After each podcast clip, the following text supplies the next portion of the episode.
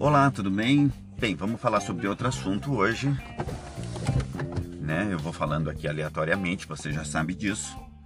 E hoje eu quero falar sobre essa cultura de cancelamento que a gente tem vivido no nosso dia a dia. Então, por exemplo, eu solto uma palavra, mendigo, né? E logo a pessoa fala: não, não é mendigo, isso agora é pessoa em situação de rua. Tudo bem, até aí não tem problema, até aí é aprendizado.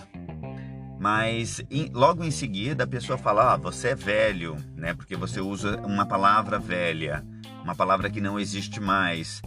Você você é preconceituoso porque você chama as pessoas de mendigo, né? Porque você não aceita essas pessoas, porque a sua geração não aceita essas pessoas. Então ela começa a atribuir é, algumas condições à sua personalidade. Só que essa pessoa ela não é capaz de entrar na sua mente, né? Então ela começa a te julgar através dos valores e do sentimento que ela tem. Então essa cultura de cancelamento é uma cultura muito cruel, né? E, e muito é, desumana também, porque como é que você pode ser julgado? Você disse a palavra, tudo bem, é, a palavra é a expressão do, do, do, pensamento? Sim, a palavra é a expressão do, do pensamento, mas não de todo o pensamento.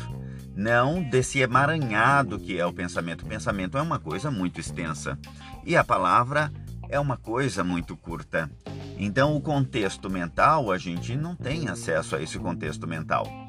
Então, a gente passa a ser julgado né, pelo contexto mental de outra pessoa. Então, você disse a palavra e a pessoa começa, na cultura de cancelamento dela, a atribuir coisas que não estão dentro da palavra que você disse. Que você é velho, que você é preconceituoso, que você não aceita os moradores de rua, que você isso, que você aquilo.